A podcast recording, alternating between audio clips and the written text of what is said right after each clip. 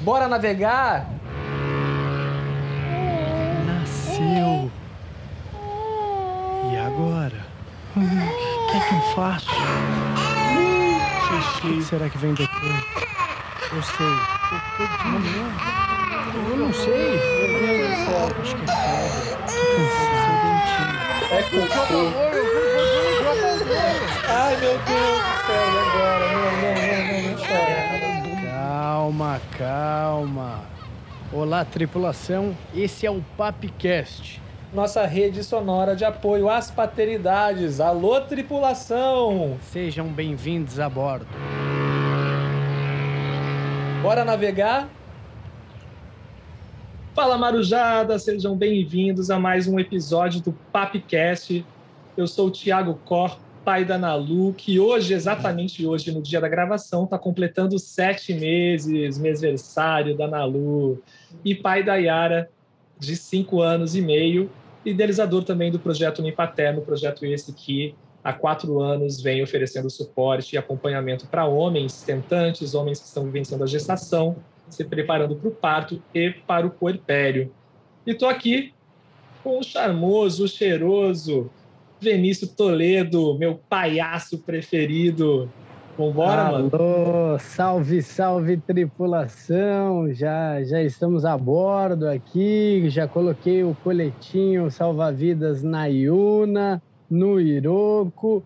Bora navegar que esse assunto aí vai dar pano para manga, né? Afinal, nessas embarcações da paternidade, às vezes alguém pula do barco. E aí? Separou. E, agora? E Como agora? fica essa paternidade? Ai, ai. É isso aí, mas antes de a gente apresentar aqui a nossa convidada especial é, e dar sequência né, no conteúdo desse episódio, vamos chamar aqui o Léo, da Kaspersky, para dar aquele recado esperto sobre segurança digital. Diz aí, Léo, qual é o recado de hoje? Fala pessoal, que bom estar de volta no Papcast. Então, no nosso primeiro papo, eu comentei como a pandemia ajudou a introduzir a tecnologia na vida educacional das crianças por conta do ensino à distância. Mas junto com ela vem as preocupações. Mas eu vou reforçar algumas recomendações. Importante lembrar: estabeleça um diálogo sobre os perigos da internet com seus filhos. Participe das atividades online com seus filhos desde cedo como um mentor. Pergunte a ele suas experiências online, se teve algo que o fez ou a fez sentir desconfortável ou ameaçados, como um assédio ou aliciamento. Defina regras simples e claras sobre o que eles podem fazer na internet e explique o motivo. Configure corretamente as ferramentas de privacidade nas redes sociais de seus filhos para que as mensagens sejam visualizadas apenas por amigos e familiares. E lembrando, conte com uma solução de segurança de qualidade em todos os dispositivos conectados. Para mais detalhes e dicas, acesse o blog da Kaspersky. Cuide de suas crianças, hein? Um grande abraço. Agora é com vocês e até o próximo episódio. Valeu, Léo, muito bom ter você aqui com a gente. É, lembrando que hoje, né, esse episódio é o último episódio da temporada do Papcast. A gente ainda vai ter mais um SAP, mas dentro dessa configuração, desses conteúdos mais profundos que a gente chama, né, que a gente, quando a gente consegue realmente navegar aí por esses mares, é, é o último episódio. Então já agradeço a Kaspersky, né, por ter dado toda a estrutura. E vamos nessa vamos aí falar sobre o que interessa nesse episódio. E para compor aqui é, esse episódio, a gente convidou para navegar com a gente né, nos mares das paternidades, das masculinidades, mas propriamente dentro desse tema, que é separação. Né? Separamos. E agora a gente convidou Mariana Regis. Mari, sabe que eu já fico íntimo rapidamente. Seja bem-vinda a bordo do Papcast está com a sua bússola, colocou seu colete salva-vidas, está preparada? Você enjoa quando você anda de barco? Seja bem-vinda. Muito agradecida, Tiago, Vinícius, pelo convite. Já estou aqui de azul, prontíssima para navegar com vocês. Quero agradecer muitíssimo por esse convite, pela validação da voz de uma mulher advogada para falar desse tema, especialmente para tratar majoritariamente para falar majoritariamente para homens, né? Para pais. Fico muito agradecida. E conta pra gente quem é você a bordo aqui do Papcast. Bom, eu sou Mariana Regis, eu sou advogada familiarista, ou seja, eu atuo no campo do direito das famílias, com uma abordagem, né, com uma perspectiva de gênero. Eu sou também mediadora e fiz a formação teórica em mediação judicial de conflitos, fiz a formação também como expositora da oficina de parentalidade e divórcio do Conselho Nacional de Justiça. É, sou fundadora, uma das fundadoras do Instituto Brasileiro de Direito de Gênero, também do coletivo de advogadas familiaristas feministas. Enfim, isso diz muito sobre o chão que eu piso. Eu sou filha de Valdemar Oliveira, sou filha de Conceição Nogueira. Eu acho que eu também preciso dizer aqui que isso informa muito sobre quem eu sou, sobre os caminhos que eu fiz, sobre as escolhas profissionais também. Maravilhoso, muito bom. A gente não te escolheu à toa, tá, Mari? Então, não fizemos esse convite para você à toa, porque a gente acredita muito no seu trabalho, né, na relevância e principalmente nos questionamentos diante do que se está posto na nossa sociedade. Mas a gente vai falar sobre isso. É... Vene, vamos começar então a falar um pouco? Bora, bora navegar, porque esse assunto aí vai ser um mergulho profundo. Exato. Bom, para todos que estão ouvindo, é... eu, eu sou filho de pais separados, tá? Então, só contando um, um pouco aqui, né? eu, eu, sou pai da Nalu e da Yara, né? Tenho a minha parceira, que é a Bruna. Então, não é o meu lugar de fala falar sobre separação daquele que se separou, mas é o meu lugar falar de fa né? meu lugar de fala daquele que foi a criança de pais separados, né? E, e dentro da minha história, uma coisa que para mim sempre foi foi muito marcante e eu estava, até mesmo antes de a gente começar aqui a gravar, eu estava conversando com o Vene e com o Marinho, né? Que eu compartilhei isso e eles não sabiam. Eu morava com meus pais, morava com meus avós paternos, meus pais se separaram, minha mãe me teve com 17 anos, né? então muito nova, meu pai tinha 21 anos, é, os dois muito imaturos, e acabou que eu fui criado até os seis anos, quase sete anos, pela minha avó paterna. E até que um tal momento, né, a minha mãe decidiu que queria ficar com a minha guarda. Só que isso teve conflitos, né? Teve um gatilho de conflito, vamos dizer assim, que foi determinante para que isso acontecesse. Eu nem vou entrar nesse nesse mérito, mas a questão para mim é que que eu quero compartilhar com vocês e eu vejo que talvez seja algo comum é que eu acho que dentro de uma separação acaba que o diálogo, os conflitos e os acordos, eles acabam ficando de uma forma que essa criança muitas vezes não é enxergada como um ser humano e como um indivíduo. E por que, que eu falo isso? Porque ao longo de toda a minha vida, eu sempre ouvi as histórias, né, as falas de uns de outros, né, um acusando um outro, tipo, ah, porque ele fez aquilo, porque ele fez aquilo, e não era para fazer. Mas nunca ninguém me perguntou como tinha sido essa experiência para mim. Né? Como foi para você? Como se eu, com seis, sete anos, não tivesse a capacidade e hoje nem a memória dessa, dessa experiência. É, e eu tenho essa memória. Eu tenho uma memória, por exemplo, de na frente do juiz ter que falar com quem eu queria ficar. É, não trago isso como um trauma, mas eu trago isso como um evento muito marcante e que eu, se eu fecho os olhos eu consigo visualizar essa cena. É, e nunca ninguém me perguntou como isso tinha, é, é, como que isso foi para mim, como foi essa experiência, né? Cada um com seus argumentos, mas nunca ninguém perguntou como tinha sido essa experiência para mim, até que um dia eu falei, né? Porque estava rolando é, esse papo dentro de um encontro familiar, e aí eu parei o encontro e falei, gente, beleza, mas vocês já se preocuparam? Vocês já, já passou pela cabeça de vocês é porque todos os papos eram como se fosse uma outra criança, sabe? né? Como se tipo ou eu não fosse aquela criança, sabe? Né? E vocês já pararam para pensar né, como que foi essa experiência para mim naquela época? E, e eu quero compartilhar, estou compartilhando isso com vocês para que de repente a gente comece essa navegação a partir desse lugar, né? Desse olhar para essa criança que é um indivíduo que possui claro, dependendo da faixa etária, obviamente, né, mas possui um discernimento, possui uma compreensão, mesmo que de uma forma talvez não condiza com a realidade dentro da visão dos adultos e nem com os parâmetros legais, mas é, pelo menos para mim eu não entendia, sabe, é, Vene, Marinho e Mari, por que que essas pessoas que me amavam estavam brigando comigo. E, de uma certa forma, aquilo me gerava um sentimento de culpa. Falar, caramba, tudo isso está acontecendo por minha causa.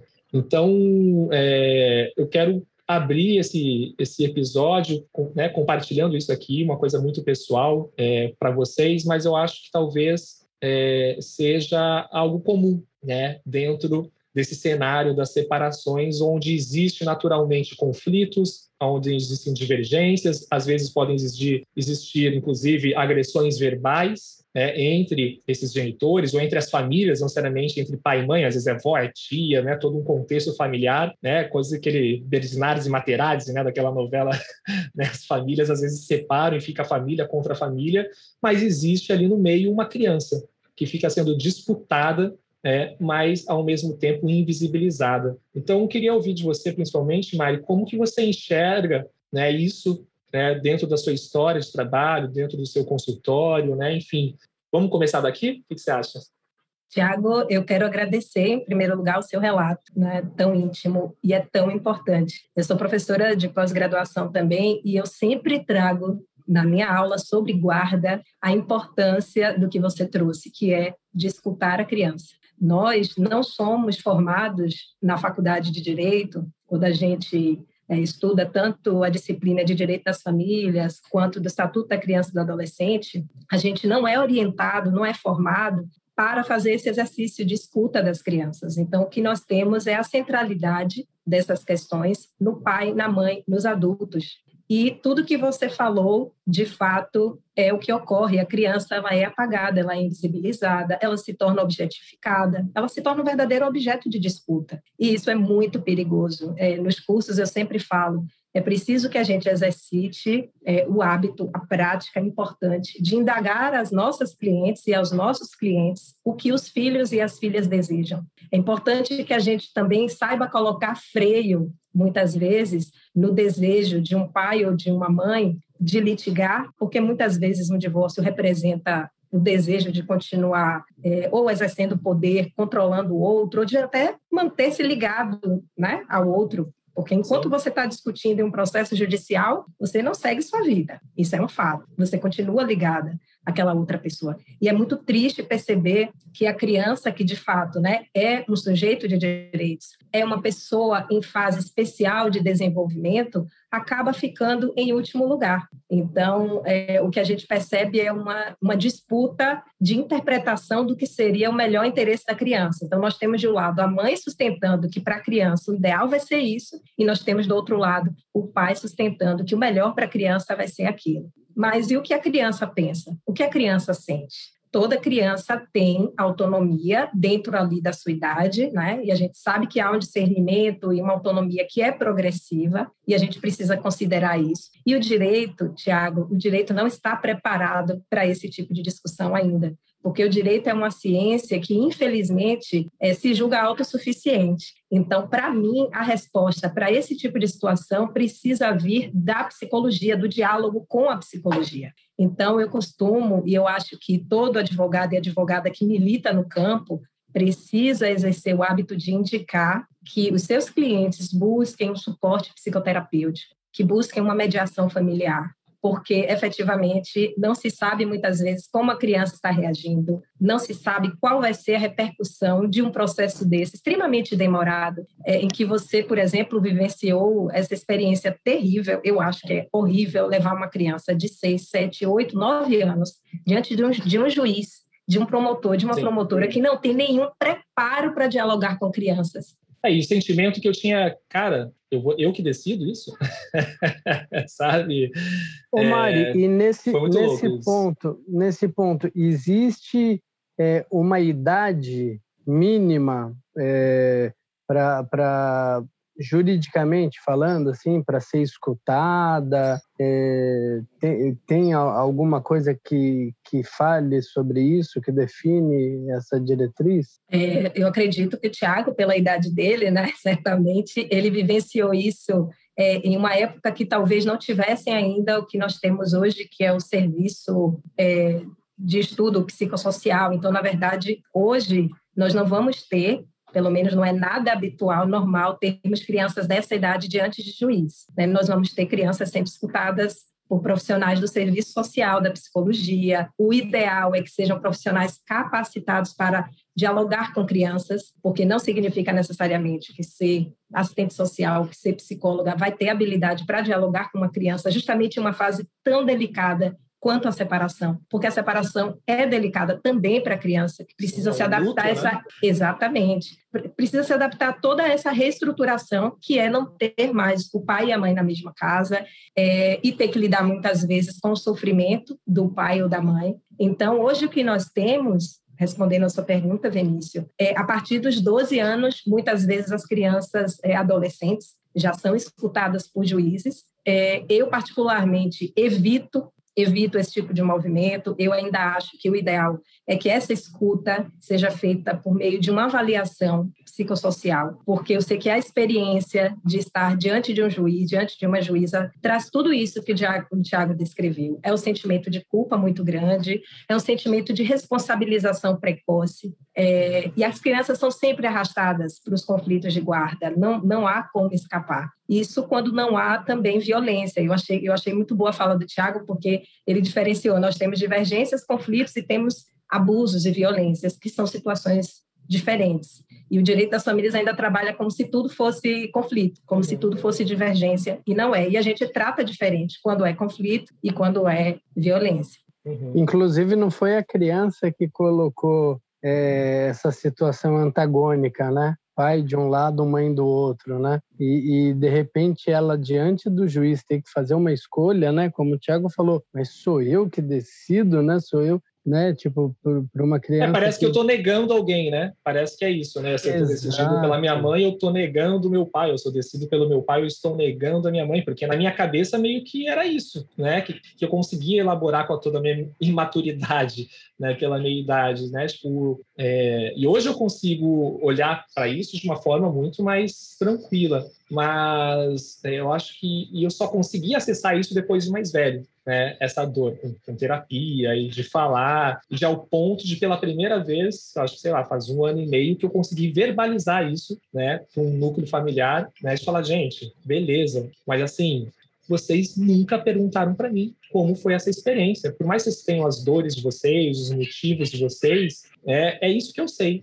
Ninguém de nenhuma parte das famílias perguntou como que foi isso para mim. É, e eu joguei, né, rolou aquele silenciamento, né, todo mundo ficou tipo, impactado, né, e, e, e o desconforto veio muito forte, né, e, e, as narrativas é, meio que reforçavam, não, porque a gente fez o melhor para você, né? E assim, beleza, com certeza, mas nunca ninguém me perguntou como que foi isso. E eu acho que esse é um ponto muito importante, assim, sabe, que, que, que eu quis trazer, porque é, a gente conversou né, um pouco antes de a gente começar a gravação né, sobre a importância de a gente olhar para essas crianças. É claro que existem outros personagens que são importantes, principalmente dentro de uma estrutura que a gente já sabe né, que, que impõe né, é, violências, principalmente de gênero, mas eu acho que a criança ela é o ponto central. E a partir do momento que existe uma separação, né, e se o interesse for de, de fato de ambas as partes, ou a, o olhar prioritário de ambas as partes for para essa criança, talvez as coisas sejam resolvidas de uma forma mais leve,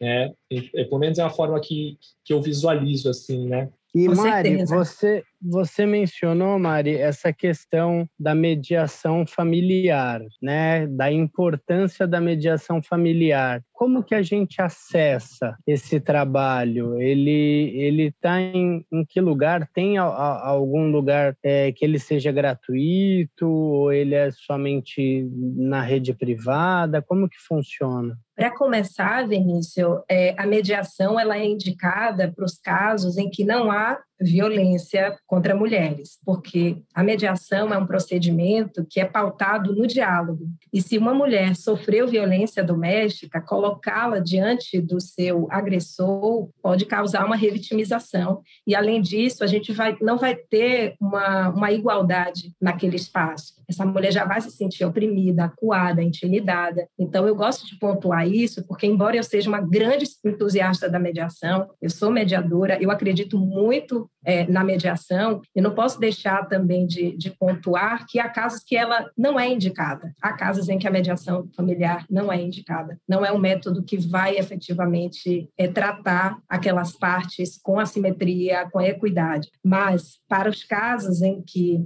há indicação, ou seja, nos casos em que não, não há atravessamento da violência de gênero, nós temos tanto a mediação que é feita por profissionais da rede privada, que cobram, no geral, cobram por hora o seu trabalho ou cobram por um serviço específico. Isso vai depender muito da forma que o mediador ou mediadora trabalha. Mas nós temos também a mediação nos balcões de justiça, nós temos a mediação pré-processual, que é oferecida nos próprios tribunais de justiça, então isso vai variar, depender do estado. Aqui na Bahia, por exemplo, nós temos a mediação que é feita nos balcões de justiça do Tribunal de Justiça. Então, basta jogar no Google e aí você vai encontrar. Mas eu sei em outros estados, como Brasília, por exemplo, São Paulo, tem a mediação pré-processual, ela é gratuita. Então, basta que, que se entre em contato, peça o agendamento, você vai indicar o nome da outra pessoa. No geral, esse, essa carta convite é levada, né, seja pelo homem, seja pela mulher, numa relação hétero, né, que a gente precisa falar também que existem famílias formadas por dois homens e duas mulheres, é essa pessoa que vai levar a carta convite. Por isso que eu trouxe também que, numa situação de violência doméstica, a mediação ela não é indicada, porque imagine a mulher que sofreu violência levando a carta convite, entregando, né? Muitas vezes ela tem uma medida protetiva de urgência,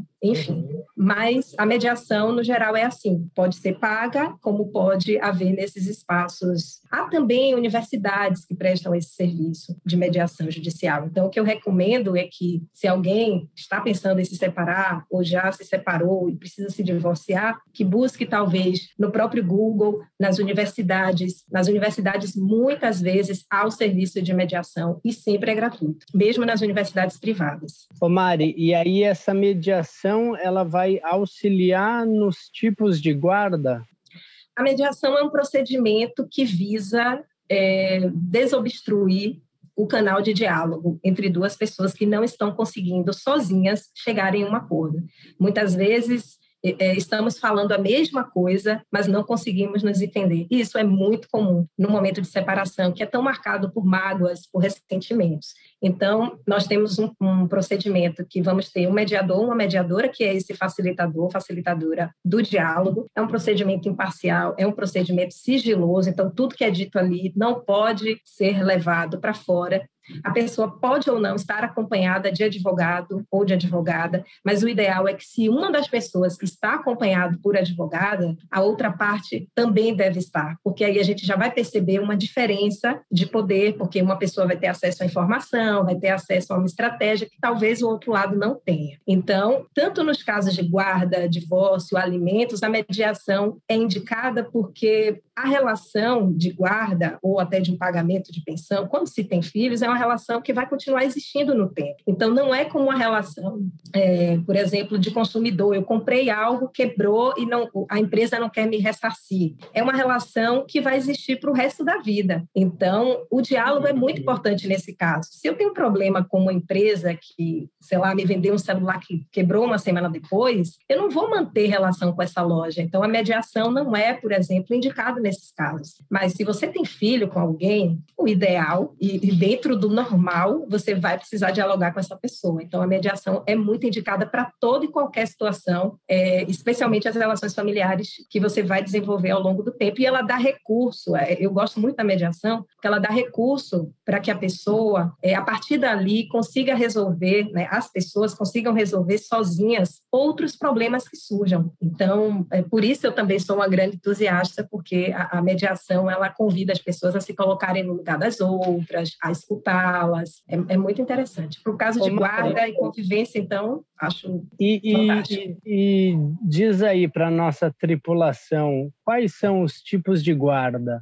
Nós temos no Brasil a guarda unilateral e a guarda compartilhada. Né? Nós temos na legislação de outros países a guarda alternada também, mas a guarda alternada ela não é aceita no Brasil. Então nós temos a guarda compartilhada, que é hoje, é, desde 2014, na verdade, ela se tornou a guarda obrigatória, mas há que se dizer que há exceções, há situações que não é possível compartilhar e temos a guarda unilateral. Na guarda unilateral, aí há uma atribuição ou para o pai ou para a mãe, ou no caso de relações entre dois pais e duas mães, para uma dessas pessoas, é, esse pai ou essa mãe, pensando numa relação hétero, é, irá se responsabilizar sozinho por escolher as diretrizes de educação e de criação desse filho. Claro que não significa que o fato de uma pessoa ter a guarda unilateral ela vai excluir é, o outro genitor, a outra genitora, por exemplo, das informações que são importantes, tá certo? Então, mesmo que uma pessoa não detenha a guarda unilateral, ela vai ter o direito de supervisionar essas escolhas em relação à criação do filho, ela vai ter direito a conviver. A guarda unilateral não afasta, não apaga a existência da outra pessoa, mas, por exemplo, dá o direito de quem a detém escolher sozinho a escola, escolher sozinha qual vai ser a escola, a escola para estudar, qual a metodologia, qual o tratamento médico que aquela criança vai submeter caso fique doente, se ela vai fazer psicoterapia, se não vai, tá certo? E na guarda compartilhada, nessa modalidade,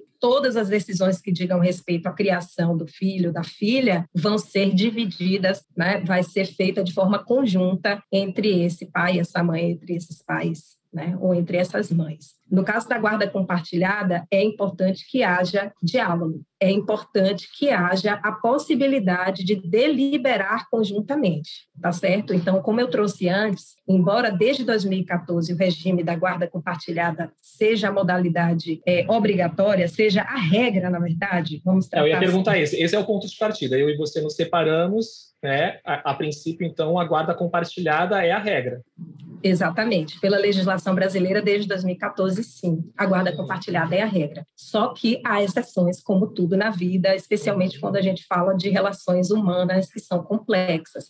Como é que você vai compartilhar a guarda com alguém que você não tem diálogo, que você é agredida constantemente, tá certo? Isso e aí a gente volta para o início da conversa. É, como é que essa criança vai se desenvolver em um lar em que ela assiste ou que ela sente que pai e mãe estão a todo tempo discutindo, né? Às vezes a, eu recebo, né, é, mulheres que têm a guarda compartilhada e não conseguem decidir junto com o parceiro a metodologia da escola. Um quer uma escola tradicional, o outro quer a Waldorf, a outra que é construtivista. Então, a vida da criança fica engessada. Isso, na verdade, causa escalonamento de conflitos entre os pais também. Mas, no plano ideal, gente, assim, é, embora eu, eu teça duras críticas à imposição da guarda compartilhada em qualquer caso, sem olhar para a história daquela família, sem olhar o que vai ser melhor para aquela criança, sem olhar o que vai ser melhor é, para aquele pai, para aquela mãe, é, eu acredito que no plano ideal é óbvio que o que a gente quer, né, e aí eu falo enquanto feminista, é que haja essa responsabilização conjunta, porque o peso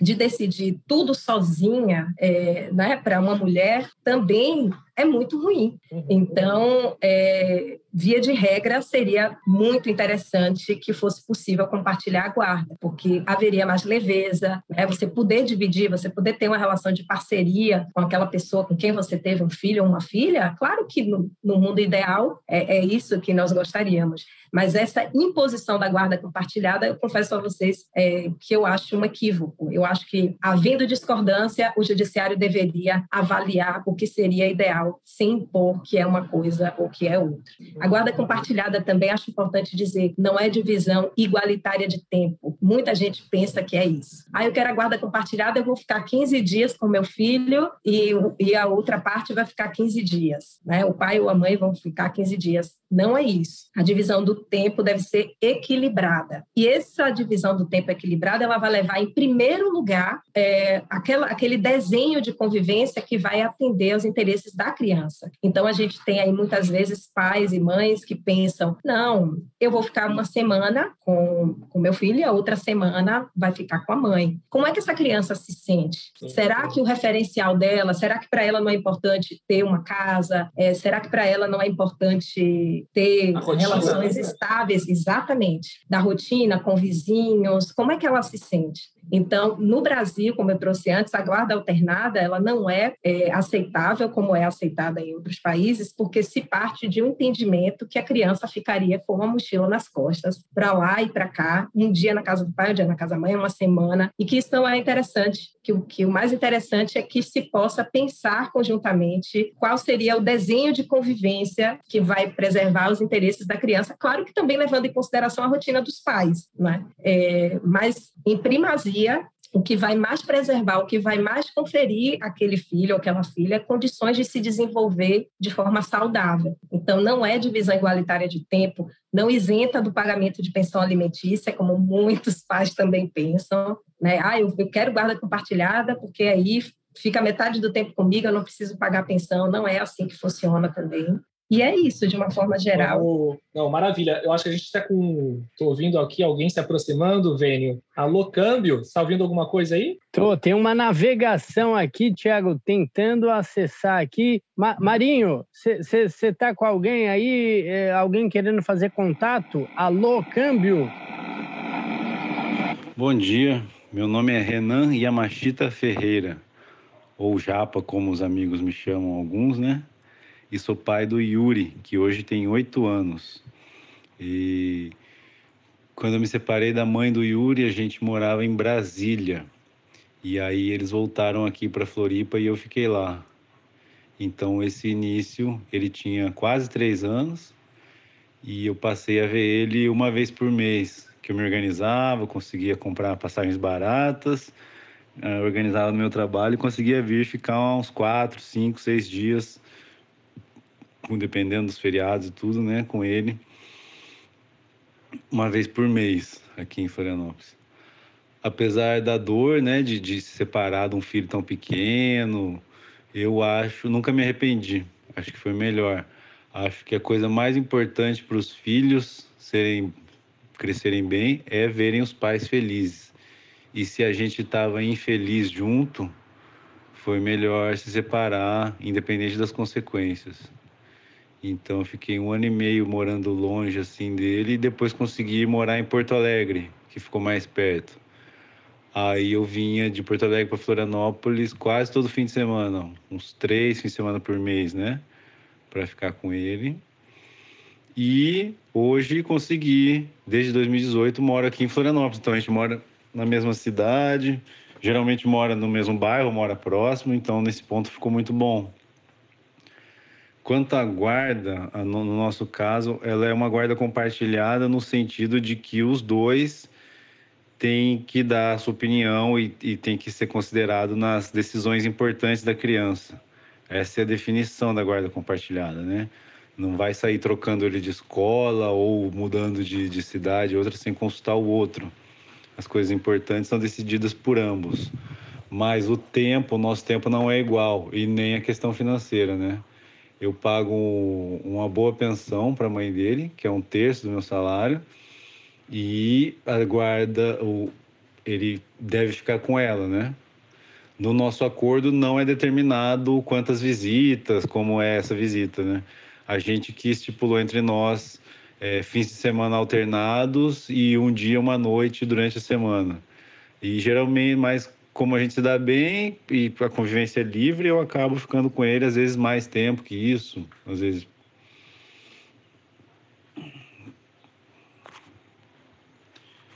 Enfim, é assim nossa vida, a, a, a boa relação com a mãe é importante, nem sempre é possível, né? Tem épocas e épocas, mas se está presente com o filho, ele crescer, ter vivências boas e significativas com ele, né?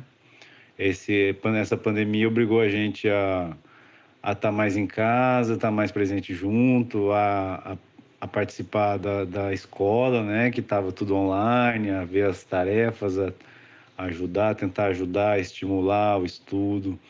A gente faz algumas viagens, só nós dois de vez em quando também, que é um, uma convivência mais intensa e acabam surgindo bastante questões. E a gente se diverte, tudo muito bonito e a gente é muito feliz. É isso aí.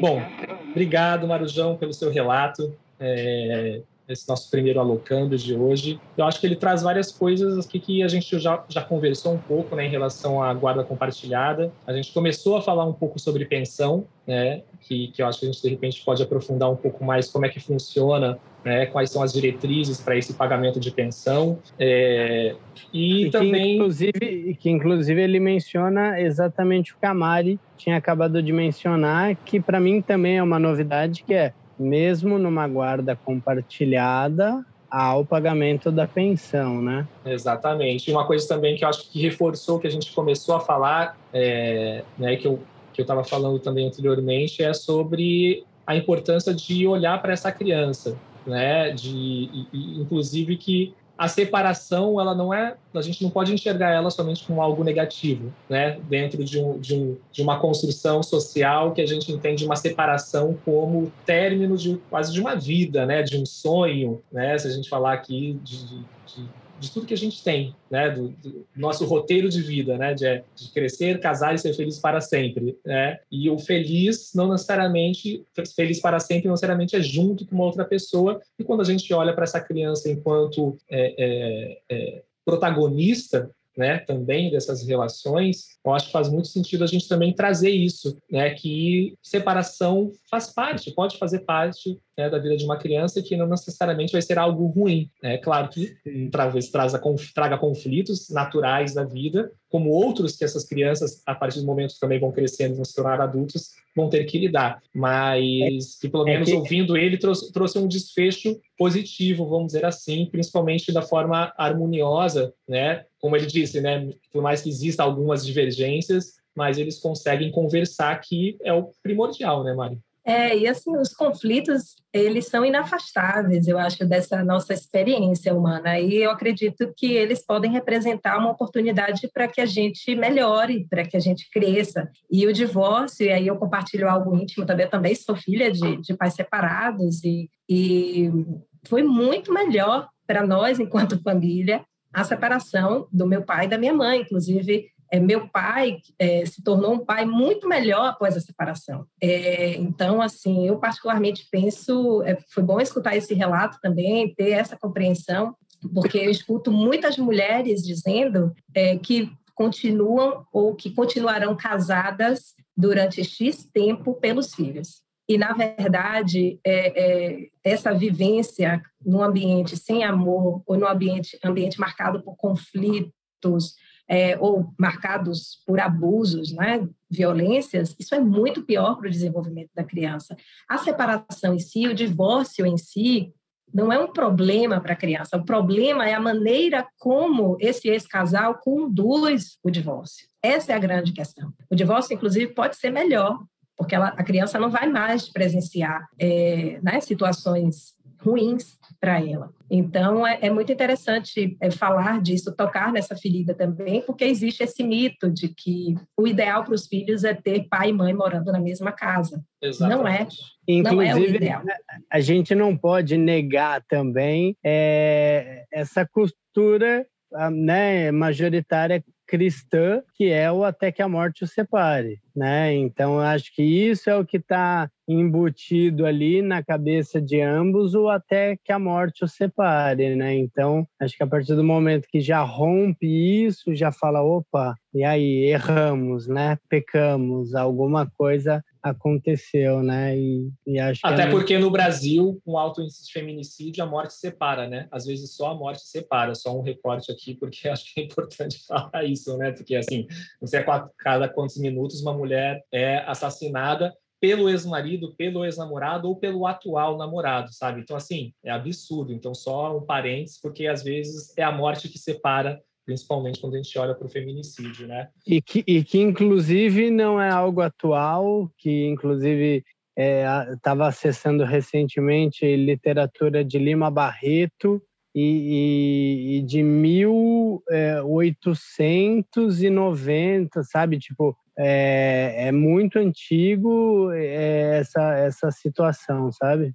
É, Sem dúvida o patriarcado, aí, quando a gente vai estudar, a gente vê que é no processo da, da, não vou falar em evolução, vou falar em transformação, né, do feudalismo para o capitalismo, que a gente vê aí a divisão sexual do trabalho, as mulheres aí nesse âmbito doméstico sempre, é, a, a caça às bruxas, né, que hoje nós temos acesso, quem eram essas bruxas, o que faziam essas mulheres que eram chamadas de bruxas, eram mulheres que estavam ligadas a outras mulheres, compartilhando saberes ancestrais, então é, é muito antigo mesmo, a gente é uma cultura de violência contra mulheres, o Brasil ocupa, como o Thiago trouxe, o Brasil ocupa o quinto lugar no ranking de feminicídio né, no mundo. Então, é o quinto país que mais mata mulher por ser mulher. E a gente percebe que é, é no casamento e após o casamento também, né? Porque as mulheres ainda são consideradas posses, objetos dos homens.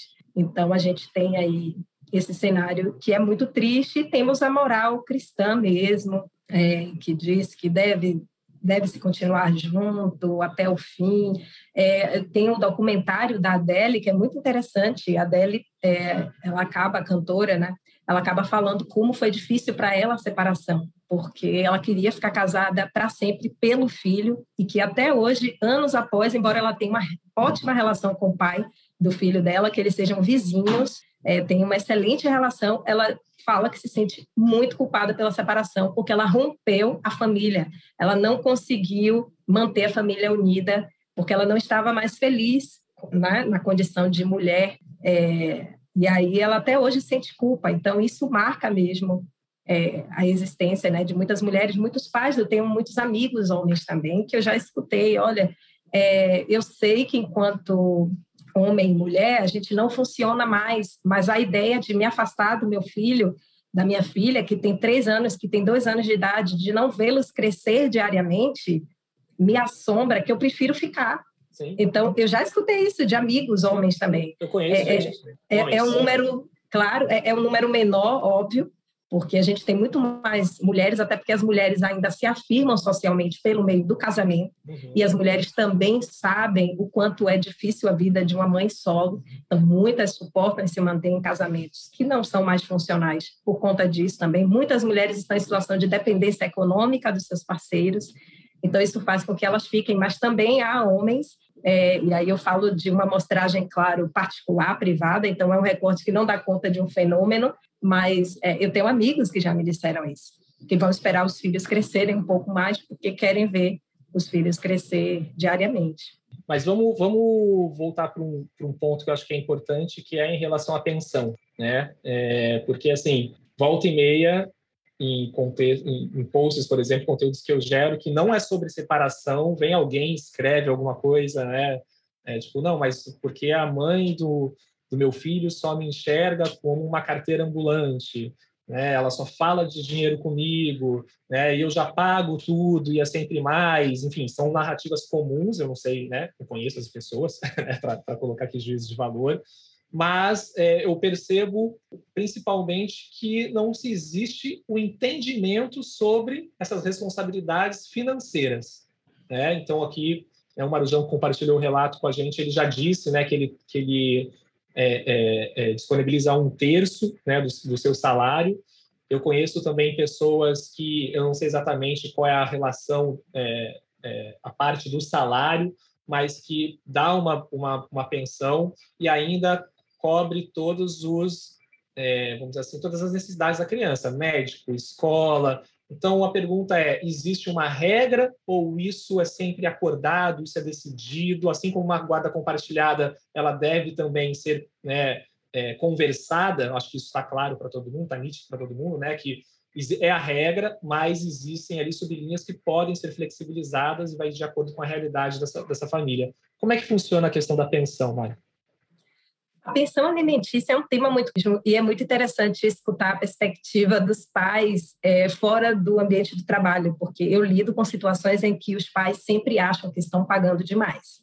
É, eu confesso que eu, eu notei na passagem da fala é, da pessoa que trouxe o relato, ela disse, é, ela disse que ela contribuiria com mais, se eu entendi bem. Né? Ela disse, eu já, já, dou uma boa pensão, né? Ele utilizou Isso, esse... esse... É, eu, eu pensei ter ouvido também que em relação ao valor, que ele contribuiria com mais. E, no geral, há essa impressão, porque é, quem fica mais tempo né, com os filhos, termina gastando mais e termina tendo uma noção maior dos gastos. E, historicamente, culturalmente, quem são as pessoas que ficam mais tempo com os filhos após a separação? São as mulheres.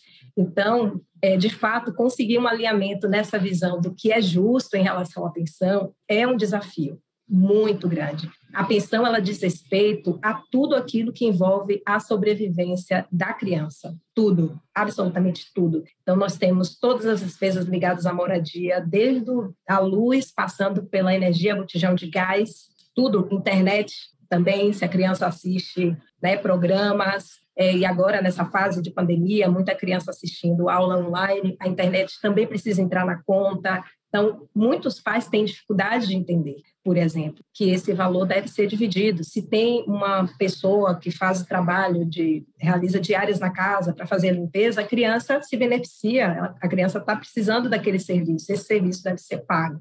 Então, o que a gente tem no Código Civil na verdade, é que as despesas, né, a pensão alimentícia vai ser paga considerando a necessidade de quem pede, ou seja, da criança que a gente está tratando aqui, dos filhos, a necessidade de quem pede e a capacidade financeira de quem paga. Então, quem ganha mais, paga mais. Quem ganha menos, arca com menos. Então, se um pai ganha 10 mil reais e uma mãe ganha mil reais, a gente não pode falar em divisão igualitária da despesa dos filhos. Porque é óbvio que a gente vai ter uma carga insuportável por quem ganha menos. Ou, às vezes, até suportável, mas vai ser uma sobrecarga. Aquele valor da contribuição vai afetar a vida digna daquela pessoa que está prestando. Então, é importante ter em mente que não existe percentual fixado na lei, porque no inconsciente coletivo a gente pensa que 30% é o valor correto. Pode ser e pode não ser. Essa construção dos 30% é uma construção que veio do entendimento dos tribunais. Na verdade, o que deve ser feito é uma análise concreta da situação daquela criança. Aquela criança precisa de quanto para ter uma vida digna e compatível com o padrão social, cultural e econômico do pai e da mãe? Porque é preciso dizer isso também, né? Uhum. Muitas vezes, é, o pai tem acesso a uma vida em que ele pode realizar viagens, que ele pode realizar cursos, que ele pode comprar determinadas coisas, roupas, é, levar filhos para shows. E na hora do, de pagar a pensão, ele quer pagar somente aquilo que é o básico. E há uma disputa muito grande nessa narrativa, porque muitas vezes os, os homens entendem que ele vai proporcionar aquilo para o filho quando o filho estiver com ele. E é importante, de novo, voltar esse olhar para a criança. Como é que fica a vida dessa criança que, quando está com o pai, pode pode ir em um lugar e quando está com a mãe não vai, sabe? É, na casa do pai ele tem acesso a um quarto de determinada forma e na casa da mãe ele vive numa situação de penúria porque a mãe, por exemplo, pode perceber uma renda menor. E eu estou sempre tratando é, como se o pai ganhasse mais e a mãe ganhasse menos, porque essa é uma questão estrutural. é? A gente sabe do quanto as mulheres ainda ocupam lugares precarizados no mercado de trabalho, quantas mulheres perdem emprego por serem mães ou nem, nem são admitidas, né? ou são discriminadas por serem mães. Há estudos, há pesquisas a respeito disso, eu não estou aqui falando, não é invenção minha. Então, o que eu sinto no meu trabalho é uma dificuldade, muitas vezes, do, do homem entender que aquele valor é pago para a criança, não é para a mãe, e que em um país como o Brasil, onde você precisa pagar para ter acesso a direitos básicos, porque aqui a gente não tem educação, aqui a gente não tem saúde, a gente precisa pagar para tudo e pagar caro, especialmente nesse momento que a gente está vivendo. Custear a existência de um outro ser demanda muito investimento mesmo, e esse investimento não pode ser feito é somente é, por aquela pessoa que está ali cuidando diariamente. E aí cabe falar também do valor do trabalho de cuidado. Porque muitas vezes nós temos um, um, desenho de convivência que o pai está com o filho um dia na semana, né? Final de semana alternado, que é bem comum estabelecer dessa forma, final de semana alternados, e durante a semana é que é algo é, que é trabalhado aí dentro dos acordos, ou de uma decisão judicial que imponha quando não há acordo. Então, esse pai que vê o filho uma vez na semana, qual a carga de trabalho que ele tem quando comparada da mãe? A mãe vai ter uma carga muito maior. E quando a gente fala em trabalho de cuidado, a gente está falando de tempo investido. E toda vez que eu preciso investir tempo em algo, eu deixo, por exemplo, de ter tempo para produzir dinheiro. Então, essa sobrecarga que estruturalmente as mães estão submetidas impacta também a sua capacidade financeira de produzir. Então, é por isso também que eu acho importante a gente pensar que é, muitas vezes o pai vai precisar pagar mais do que a mãe, não somente porque ele ganha mais, mas porque ele não está se ocupando desse trabalho extenuante, né? esse trabalho doméstico de cuidado, que é um trabalho que não é reconhecido socialmente, que é um trabalho que as pessoas acham que deve ser feito por amor, que deve ser feito pelas mães, é um trabalho ao qual não deve se atribuir um valor econômico, mas ele é dotado sim de valor econômico. Tanto é que quando nem a mãe nem o pai podem fazê-lo, eles contratam babás e as babás Exato. cobram. Exato. E as babás cobram.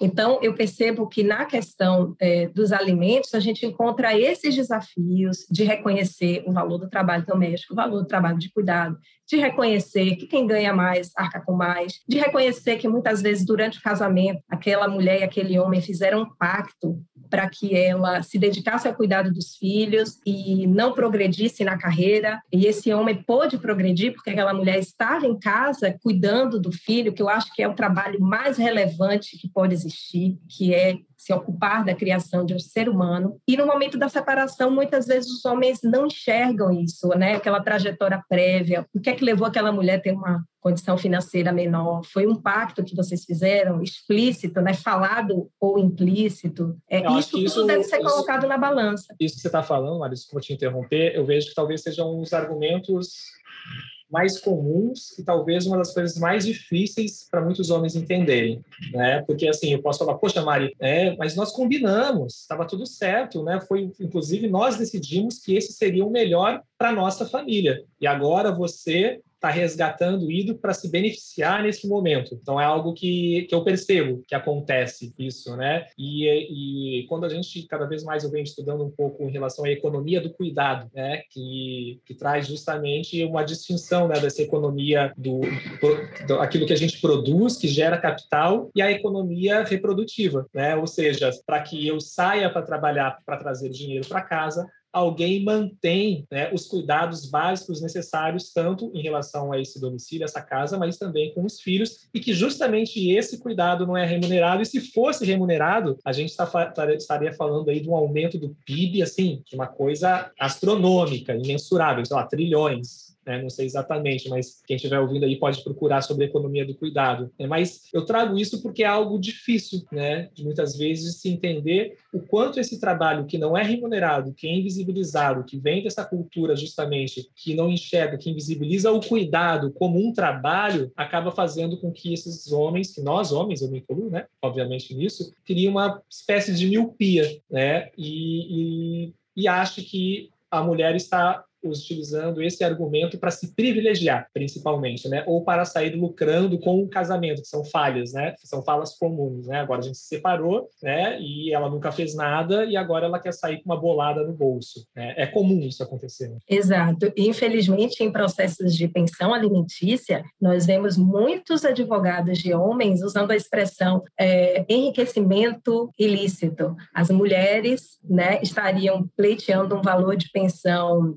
desnecessário para enriquecer as custas dos homens. Então, é bem problemático. E aí eu resgato um pouco do que você falou, né? Dessa ideia de que um processo vai girar em torno da existência de uma criança e que essa criança, quando se tornar adulta, de repente não vai ter curiosidade de ler o próprio processo, porque isso acontece também. Eu fico pensando, gente, como é que um advogado escreve essas coisas e não pensa que o próprio sujeito, né, a criança, porque a pensão é para a criança, é, ou a ação de guarda, ela gira em torno da criança, que no futuro ela não vai querer desarquivar o processo e ler tudo que foi dito a respeito dela ou das necessidades dela, né? E, e, a pensão ainda muita gente acha que 30% está pagando 30% é maravilhoso, mas às vezes os 30%, os 30% a conta não fecha muitas vezes. E muitas vezes o homem está contribuindo com 30 e o que a gente vê é a mulher contribuindo com 70 com 50% da renda dela. Isso acontece muito.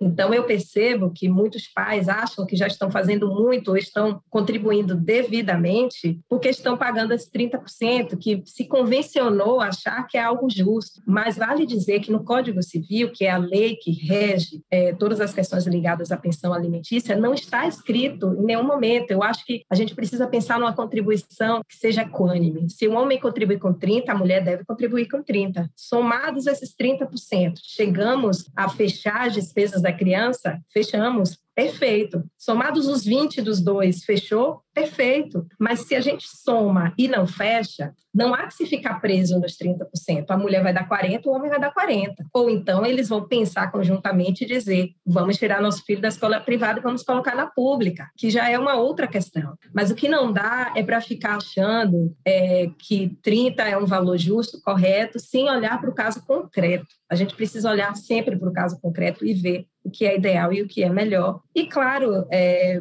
infelizmente, a gente tem esse desafio mesmo do reconhecimento do valor do trabalho doméstico e de cuidado, e eu penso que precisa ser reconhecido, e quando eu estou mediando um acordo, né, e, e, representando uma mulher, no caso, e há uma advogada ou advogada do outro lado que se recusa a reconhecer, eu digo, então vamos fazer o seguinte, vamos contratar uma babá e vamos dividir os custos, porque já que não se reconhece o, é, o, valor da contribuição da mãe nisso, vamos contratar uma babá e a mãe tira o corpo fora. A mãe vai trabalhar fora ou a mãe vai ficar lendo, vai fazer o que quiser. Uhum. Então, cada um deve, deve contribuir na proporção da sua capacidade financeira, mas eu penso que deve se levar em conta também esse tipo de trabalho que ainda é tão invisibilizado. A gente vê muitos homens dizendo: eu pago todas as despesas, e muitas vezes vem o filho a cada 15 dias. E eu acho isso importantíssimo, Mari, que você está trazendo, porque é, é, acho que dois pontos aí que me chamam a atenção é essa questão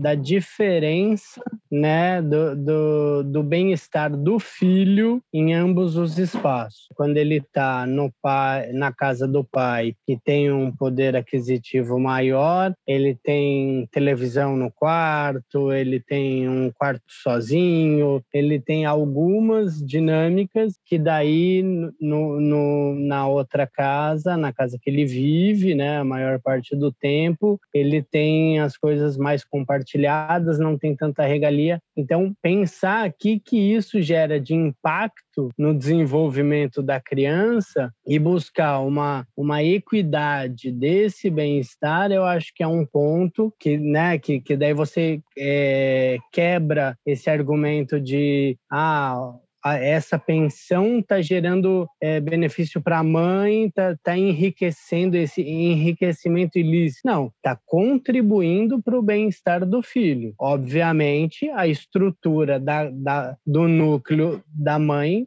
vai ser beneficiado como um todo. E o que eu acho que é ok, porque é isso, é, tem esse esse tempo investido, né, essa, essa economia do cuidado que não é considerada, e, e aí muitas vezes você invisibiliza também a, a, a necessidade dessa mãe ter o seu lazer também, né?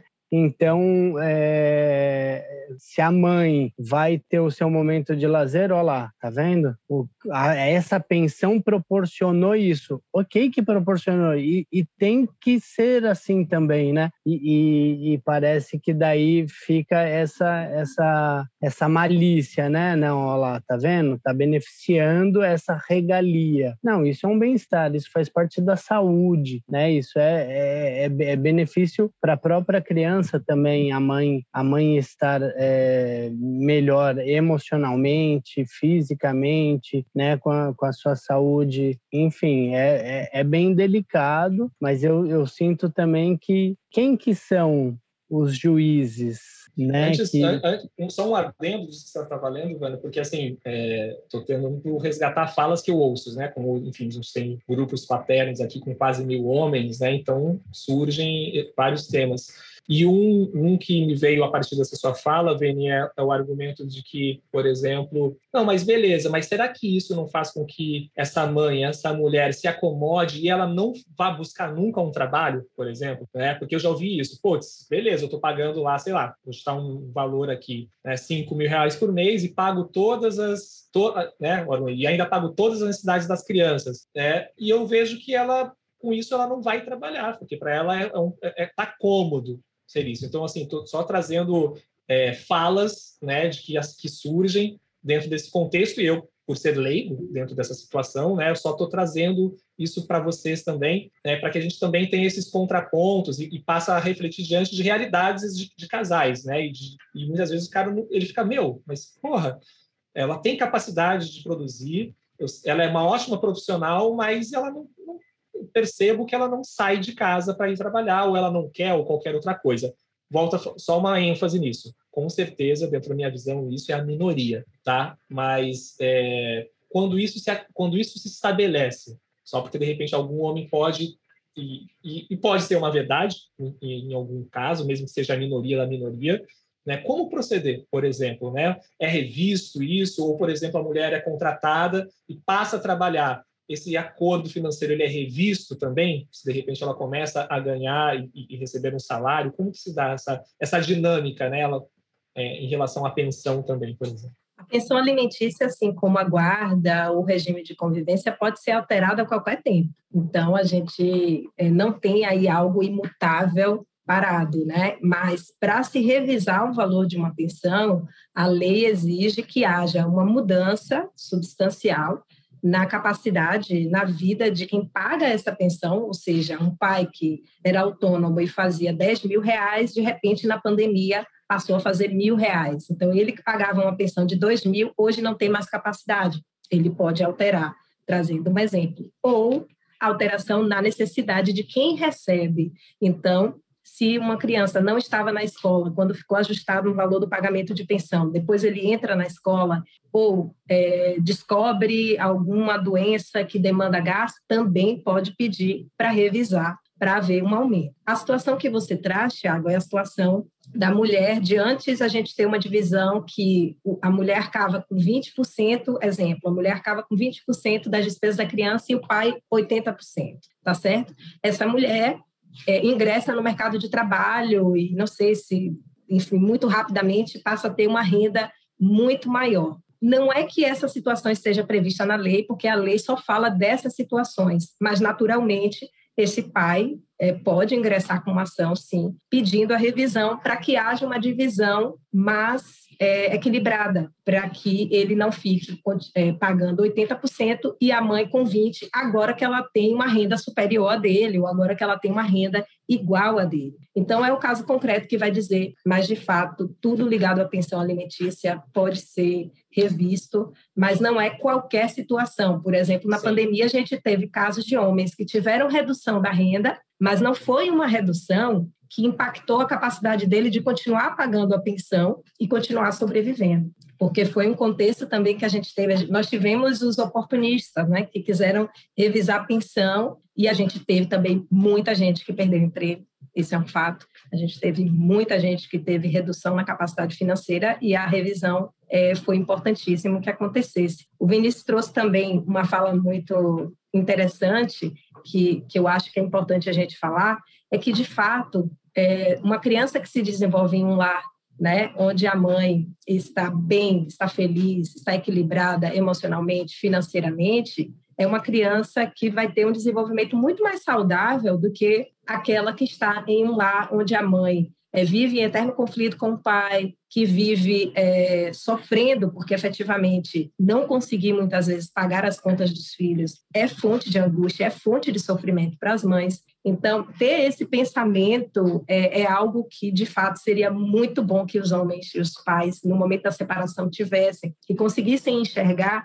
esse benefício indireto às crianças quando efetivamente ele paga uma pensão justa. E a gente tem aí agora o reconhecimento de que é violência patrimonial e psicológica quando o homem pode pagar uma pensão, mas usa subterfúgio para pagar um valor menor, porque de fato o impacto psicológico e, e o impacto econômico na vida dessa mulher é muito grande, né? A gente percebe as mulheres deixando, fazendo verdadeiros malabarismos para sustentar os filhos e os pais que poderiam estar contribuindo com mais, sem prejuízo da sobrevivência, da vida digna dele, do, de ter uma vida confortável, deixam, fazem uma escolha. E isso é reflexo ainda dessa cultura é, de abandono paterno, que é o que a gente tem, de desresponsabilização é, dos pais, que vem muito dessa ideia de que a mulher é responsável pelo filho. A mulher é a responsável por tudo. Então, os homens ainda se sentem, muitos homens se sentem legitimados a abandonar os filhos, a pagar menos. A sociedade ainda não cobra, ainda não julga, ainda não enxerga quão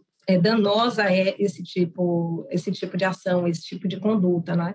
Então, é importante é, é trazer tudo isso. E eu, particularmente, penso, Tiago, que, como você trouxe, é minoria é, esse contexto da mulher que fica confortável em não estar trabalhando e ter as despesas do filho todas custeadas pelo pai. Trabalhar, ter uma profissão, é algo que traz muita autoestima para a maior parte das pessoas.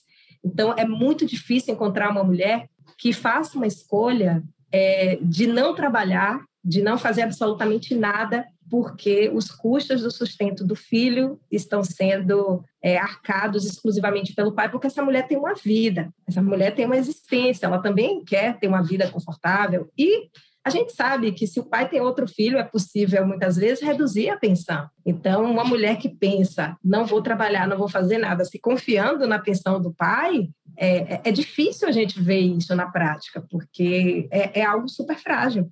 Mas, claro, há de tudo há de Sim, tudo seres humanos, mundo. né? Seres exatamente, humanos. exatamente. Mas é, é, difícil pensar nesse cenário. Eu acho que é muito mais uma ideia que está na cabeça do homem, que está Uhum. pagando uma pensão. Uma, eu acho que é muito mais uma, uma fantasia.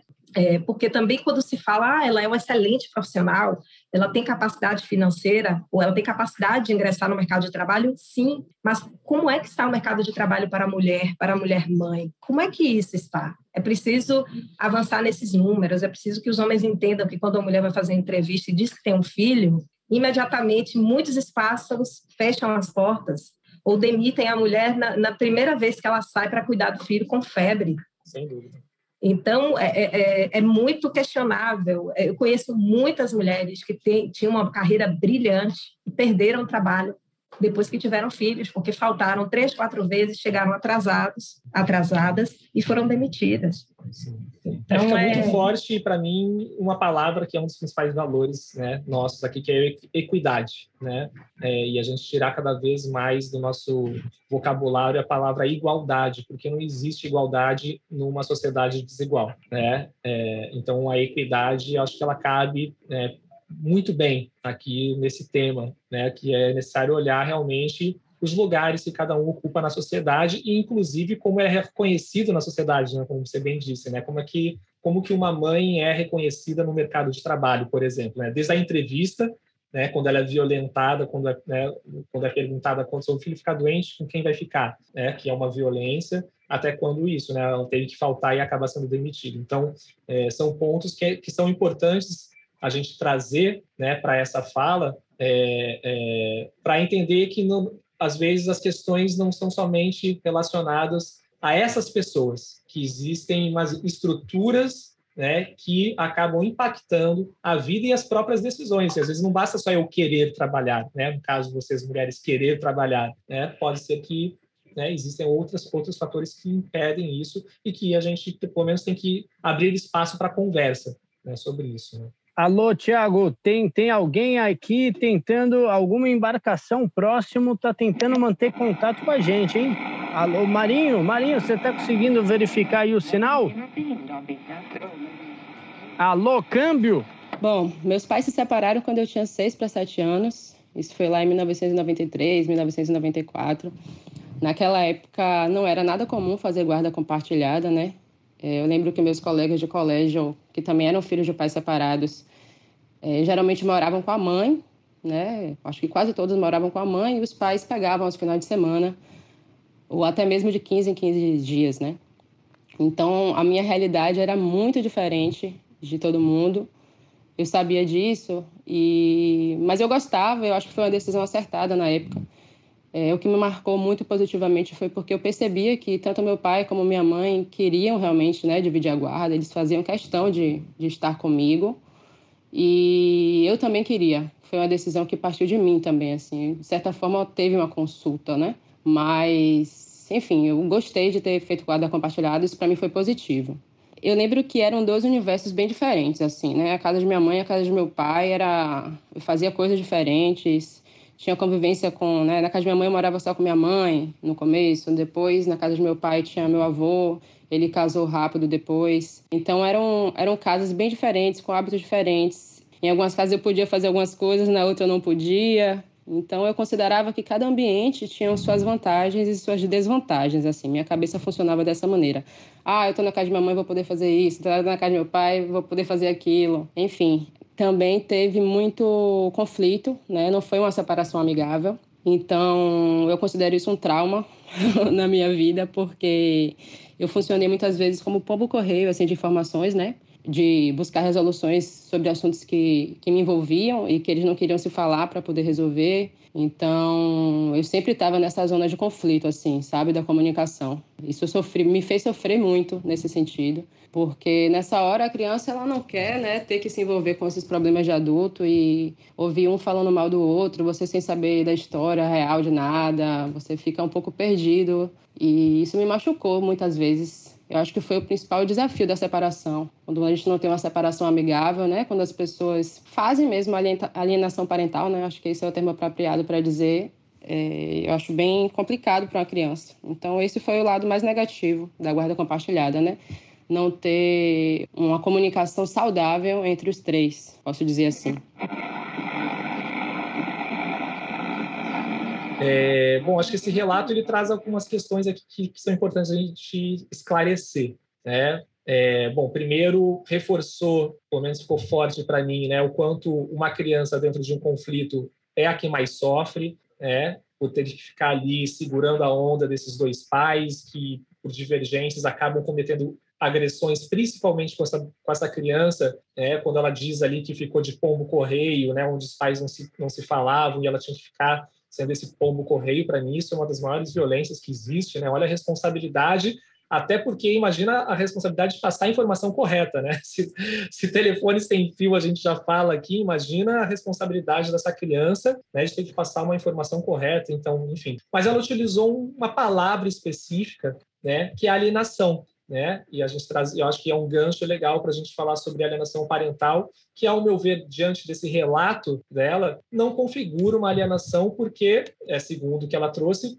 ambas as partes né, se colocavam nesse lugar de fazer dela um pombo correio, vamos dizer assim, né, trazendo exatamente o que ela disse. Então, acho que a gente pode fazer um gancho com essa, com esse termo, cada vez termo e uma lei, na verdade, aqui no Brasil, né, cada vez mais falada e de uma certa forma, dentro do meu entendimento, banalizada, né, e utilizada muitas vezes é, para cometer violências é, contra mulheres. Então, queria que, de repente, a partir desse relato, a gente falasse, né? Primeiro, configura uma alienação, isso não é uma alienação, o que é alienação, enfim, vamos falar um pouco disso para que a gente finalize esse episódio é, dando pelo menos uma pincelada, né, esclarecendo um pouco os pais e as mães que estão aqui nos ouvindo em relação à alienação parental. Tiago, esse relato foi muito interessante porque, é, em primeiro lugar, ela, ela trouxe um ponto que é objeto de muita confusão, é, que seria guarda compartilhada com regime de convivência. A guarda compartilhada, como eu trouxe antes, exige diálogo entre os pais. Então, se o pai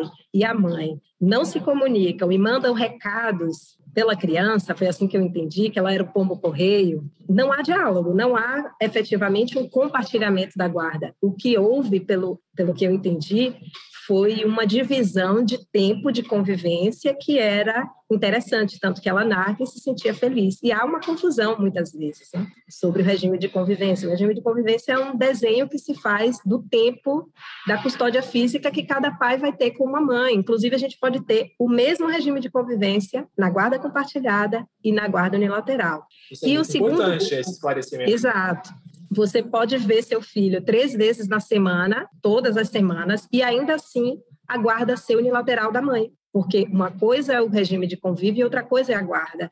A guarda, como eu trouxe antes, se ela é compartilhada, é importante que haja um diálogo, é importante que haja deliberação conjunta a respeito das diretrizes de educação da vida da criança. Então, pelo que ela me trouxe, na prática, não havia muito bem um compartilhamento, não havia diálogo. Os pais não trocavam informações, mandavam, pelo que eu entendi. Porque também existe a situação do pombo correio, que é um pai e uma mãe mandar um recado, falar mal de um, falar mal do outro, e pretende que a criança reproduza naquele outro espaço. Ah, minha mãe disse que você é isso, então meu pai disse que você é aquilo, ou falando mal da atual companheira ou do atual companheiro também. A não ser que tenha sido isso. Talvez ela estivesse se referindo à alienação parental vivendo esse tipo de contexto, não é? Agora eu penso que pode Sim. ter sido também isso. E aí a gente entra num ponto que também gera muita confusão, que é justamente o que seria essa tal de alienação parental. Hoje em dia, tudo as pessoas estão dizendo que é alienação, mas isso é alienação, isso é alienação. Uhum. Enfim, eu preciso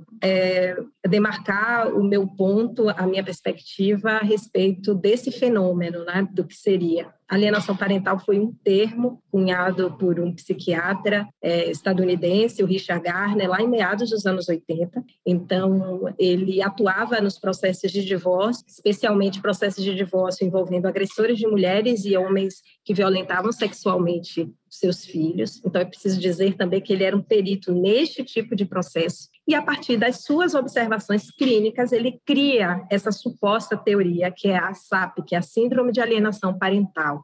Essa síndrome, essa suposta síndrome, ela não tem validação científica. Então, é, no mundo todo, os países que têm larga experiência científica, envolvendo os Estados Unidos, que é o berço da criação dessa síndrome, repudia a sua utilização. Então, lá em 2006, ou seja, quatro anos antes de existir essa lei de alienação parental no Brasil, a gente já tinha o Conselho é, dos Juízes dos Tribunais de Infância e de Família dos Estados Unidos proibindo o uso da síndrome de alienação parental, justamente porque é, seria e é uma pseudociência, é uma falácia, não há comprovação científica. A Associação de Psiquiatria Americana, lá nos Estados Unidos, não reconhece enquanto síndrome. Então, é importante dizer isso. Não, muito o Richard... importante, muito importante Exato. isso cortar, porque assim, é, é, a gente está falando então de uma lei que foi construída em algo que supostamente não existe né? ou não Exatamente. tem uma comprovação. Exatamente.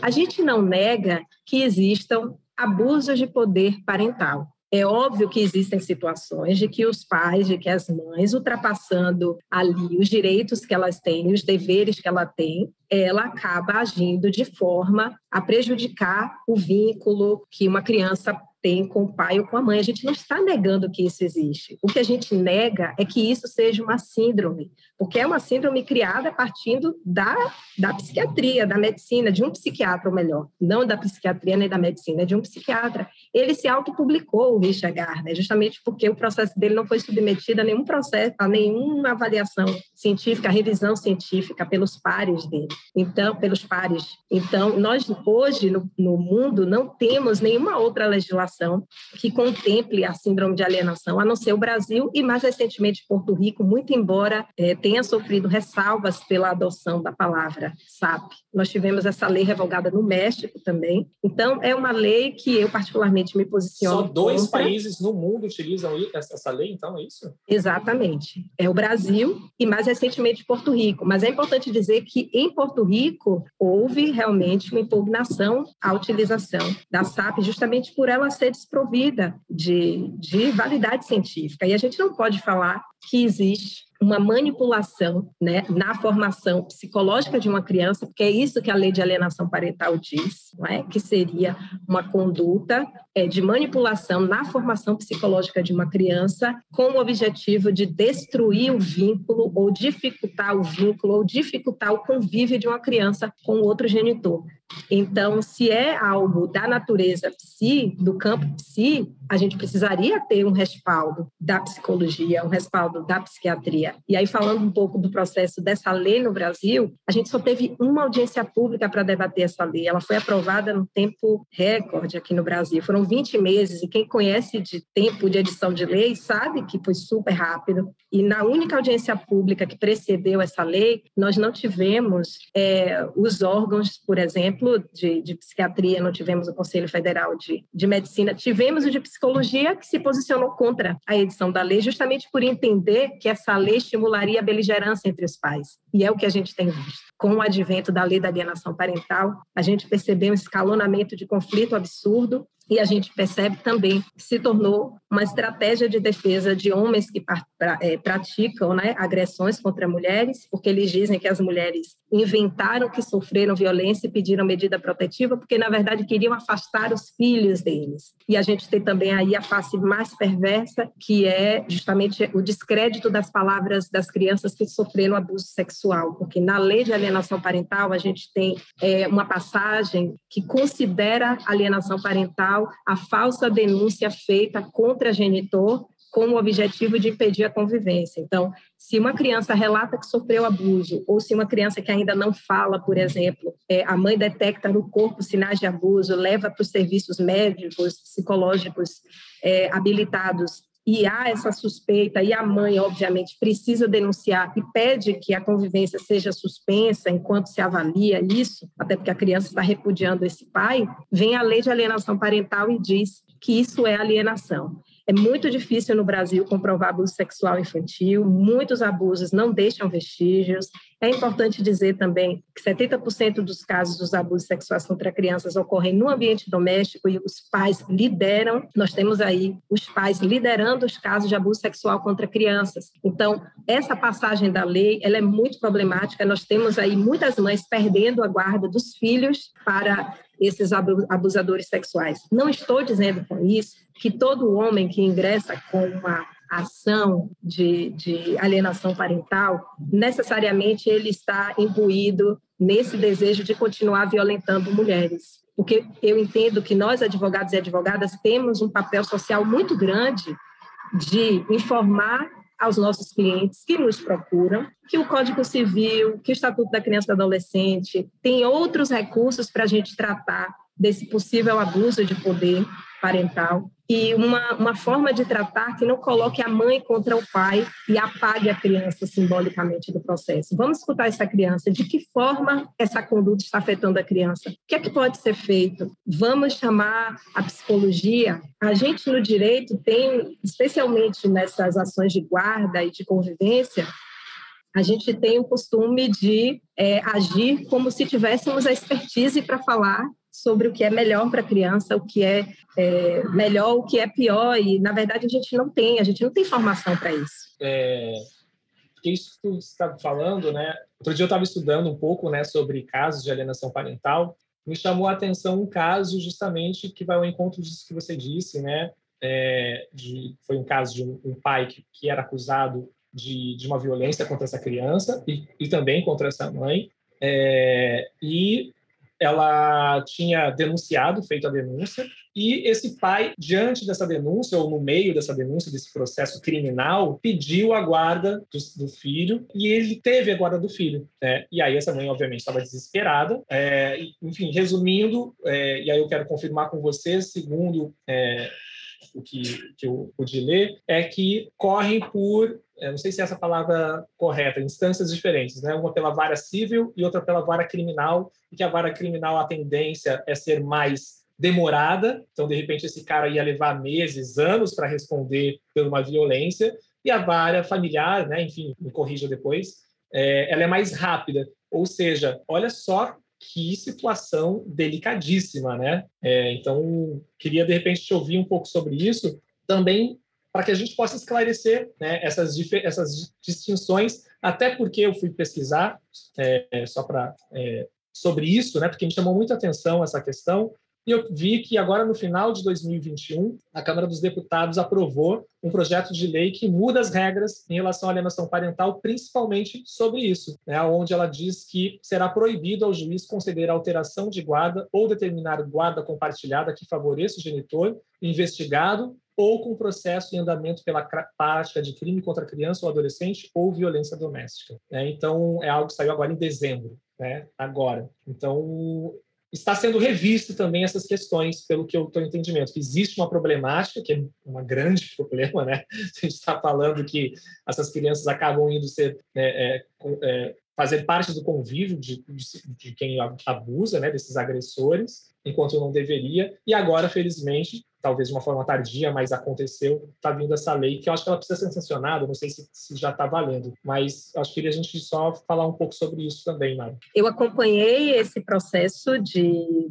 de debate sobre esse projeto de lei, Tiago, mas eu particularmente penso que é, não basta salvaguardar a possibilidade de reverter guarda, porque o regime de convivência continua intacto. Nesse projeto de lei, não há previsão, por exemplo, de que enquanto houver esse tipo de apuração criminal, o pai deverá ter um convívio assistido ou o convívio vai ser suspenso, entende? E esse é um grande problema, porque nós temos casos, como eu disse antes, que a, que a mãe é, tem a guarda unilateral, mas mesmo havendo investigação criminal para apurar o abuso sexual, o juiz determina que a criança vai continuar convivendo com o agressor, ela vai continuar indo para a casa do pai. Então, na verdade, essa lei, no meu entender, ela não preserva efetivamente esse projeto de lei, ela não preserva efetivamente a criança do convívio com o abusador sexual dela, porque não mexe na convivência. Ela não altera, ela não salvaguarda de uma convivência. Eu vou ser muito sincera para você, é, eu, eu sou uma pessoa assim que não tem nenhum fetiche com a lei. Eu acho que a grande questão é mexer na cultura. A gente precisa trabalhar a cultura. E enquanto a gente tiver é, a lei de alienação parental, para mim, é uma expressão da cultura, de descrédito da palavra da mulher, especialmente quando chega do judiciário, do descrédito da palavra da criança, que a gente vem falando aqui, né, desse lugar da criança apagado, especialmente no judiciário, é, diz muito sobre a cultura de violência contra mulheres e contra crianças. Então, simplesmente reformar essa lei não vai extirpar do judiciário essa possibilidade dessa cultura que está aí, porque o judiciário, na verdade, reflete a sociedade que a gente vive. A gente não vai ter o judiciário, o reino encantado, onde a gente não tem machismo, onde a gente não tem violência, está tudo ali se reproduzindo. Essas estruturas de opressão estão ali. E algo que você trouxe na sua fala também antes é, foi muito interessante, que é a gente não pode individualizar nenhuma relação entre um pai e uma mãe, porque sempre um pai e uma mãe vão estar em uma estrutura, e essa estrutura é uma estrutura que determina que a mãe é a principal responsável, que determina muitas vezes que a mulher na separação é vingativa, é interesseira, ela quer viver da pensão, ela quer punir o homem pela separação. Esse é o estereótipo que a gente vê na vara das famílias. Estereótipos: vingativa, louca, ressentida, que quer os filhos para si, interesseira, quer viver da pensão. Então, enquanto a gente tiver esses, estereótipos, no meu entender, nenhuma modificação na lei vai alterar o que essa lei tem promovido, que é justamente o silenciamento das mulheres, porque agora as mulheres ficam com medo de denunciar de novo, com medo de denunciar abuso sexual e perder a guarda do filho. Uhum. Elas estão de novo com medo de denunciar a violência psicológica, que mata as mulheres em vida. A gente muitas vezes acha que a violência física é, é altamente execrável, mas a violência psicológica mata mulheres em vida também. E as mulheres estão com medo de denunciar, porque com a lei de alienação parental que a gente tem é isso. Essa história que você falou que teve contato acontece muito, não é pouco, não é excepcional. Então, é, eu entendo esse movimento que a gente faz é um movimento pela revogação, mas a gente sabe também que existem forças no nosso legislativo é, que impedem que isso aconteça. Mas é importante dizer que nós não é, deixamos de reconhecer que condutas erradas existam. A gente não nomeia de alienação, porque é, esse termo é um termo que não é dotado de cientificidade, a gente chama de abuso de poder parental. E abuso de poder parental não nasce em 2010, quando veio a lei de alienação parental. Então, a gente que advoga, né, eu me formei em 2004, a gente que advoga há muito tempo sempre enfrentou essas questões, mas de outra forma, não com essa perspectiva é, que a gente estabelece quem é o culpado as relações familiares são tão complexas. Exato. O que leva uma criança a rejeitar um pai, a rejeitar uma mãe, é sempre esse fenômeno é um fenômeno multifatorial. A gente não pode achar que uma criança está rejeitando porque um pai ou uma mãe fez uma lavagem cerebral na cabeça da criança. Isso é, isso é uma perspectiva tão pobre, tão reducionista, tão maniqueísta. Infelizmente ganha corpo no Brasil porque nós temos uma cultura punitivista. A gente acha que o justo é punir e que o punir resolve e não resolve nada. E a lei de alienação parental, ela vem corporifica tudo isso, né? São os estereótipos de gênero, toda essa cultura de violência contra mulheres, descrédito da palavra de mulher, de criança, é, e essa cultura punitivista que é terrível.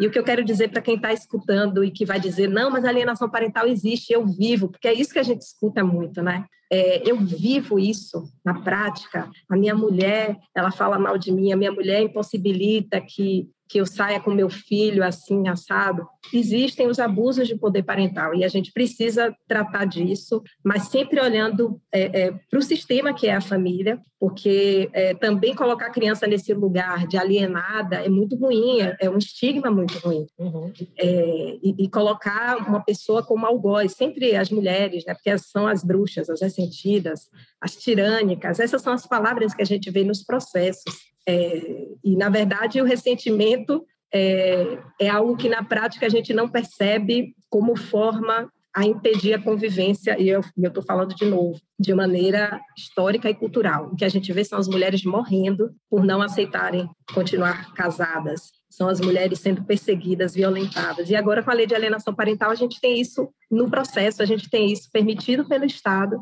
a gente tem isso feito né, é, por, por advogados e advogadas, então parece até que é legítimo quando um advogado é, violenta psicologicamente né, dentro de um processo.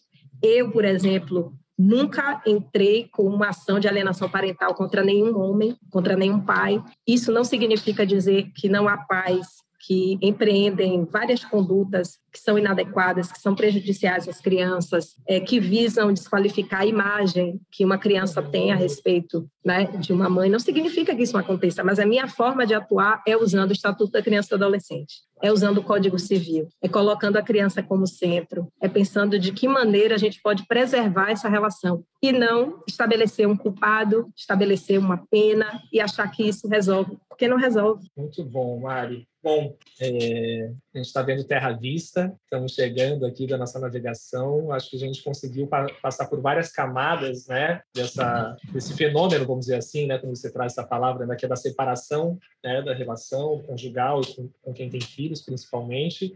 E eu saio daqui assim com muito aprendizados, né, principalmente esse, esses é, isso que você trouxe, né, da, da, da, raiz dessa lei, né, e como a gente precisa é, olhar para isso com muita profundidade, com muita consciência, que por mais que de repente tenham pais que, que, que vivenciam é, esse cenário que você fala de abuso de poder, inclusive de mulheres em relação a eles, né, que sim pode acontecer, como você reiterou, né, a gente não está falando que isso não exista, mas quando a gente vai falar de alienação parental desse termo, a gente precisa ser muito criterioso e entender né, que provavelmente você, cara, que está nesse lugar, é exceção.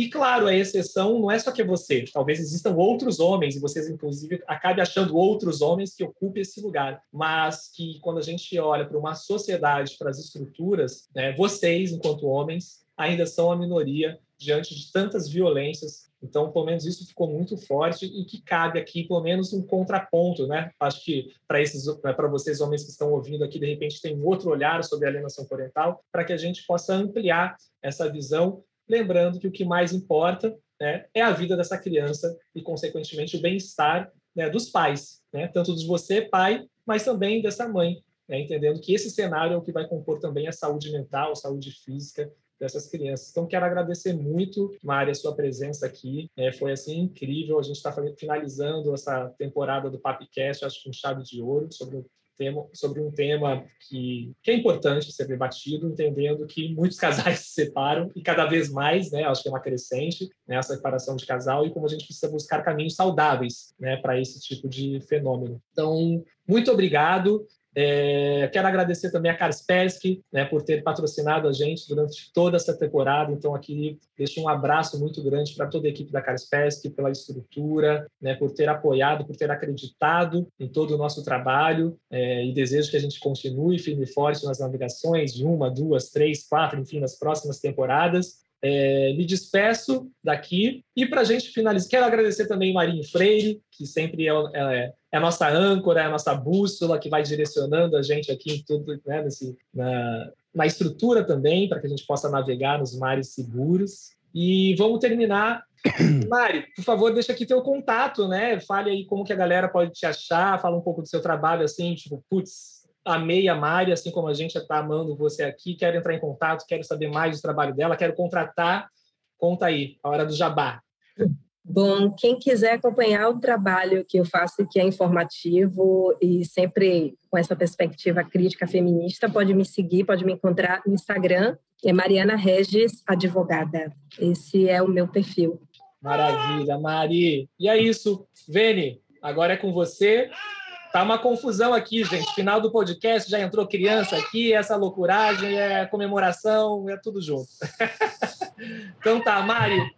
Um beijo para você, galera. Vou me despedindo e agora eu passo para o Vênio, porque eu não estou dando conta mais, gente. Acabou meu tempo aqui.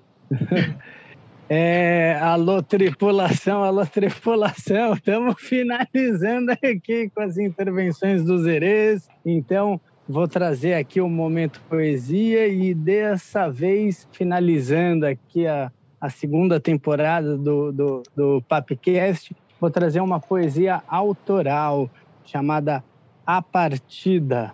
Toda partida é difícil, pois parte o inteiro. Machuca no interior, mas há a arte, o momento de se observar qual parte é dor e lavar, lavar, lavar. Doces águas salgadas a arder e a cicatrizar. E se fica com das que foram, e se leva com do que ficou, mas ambos vamos. Eu, caravana, e o mundo é um palco. Há a arte para curar, há o choro para curar, para que da partida inteiro se vá.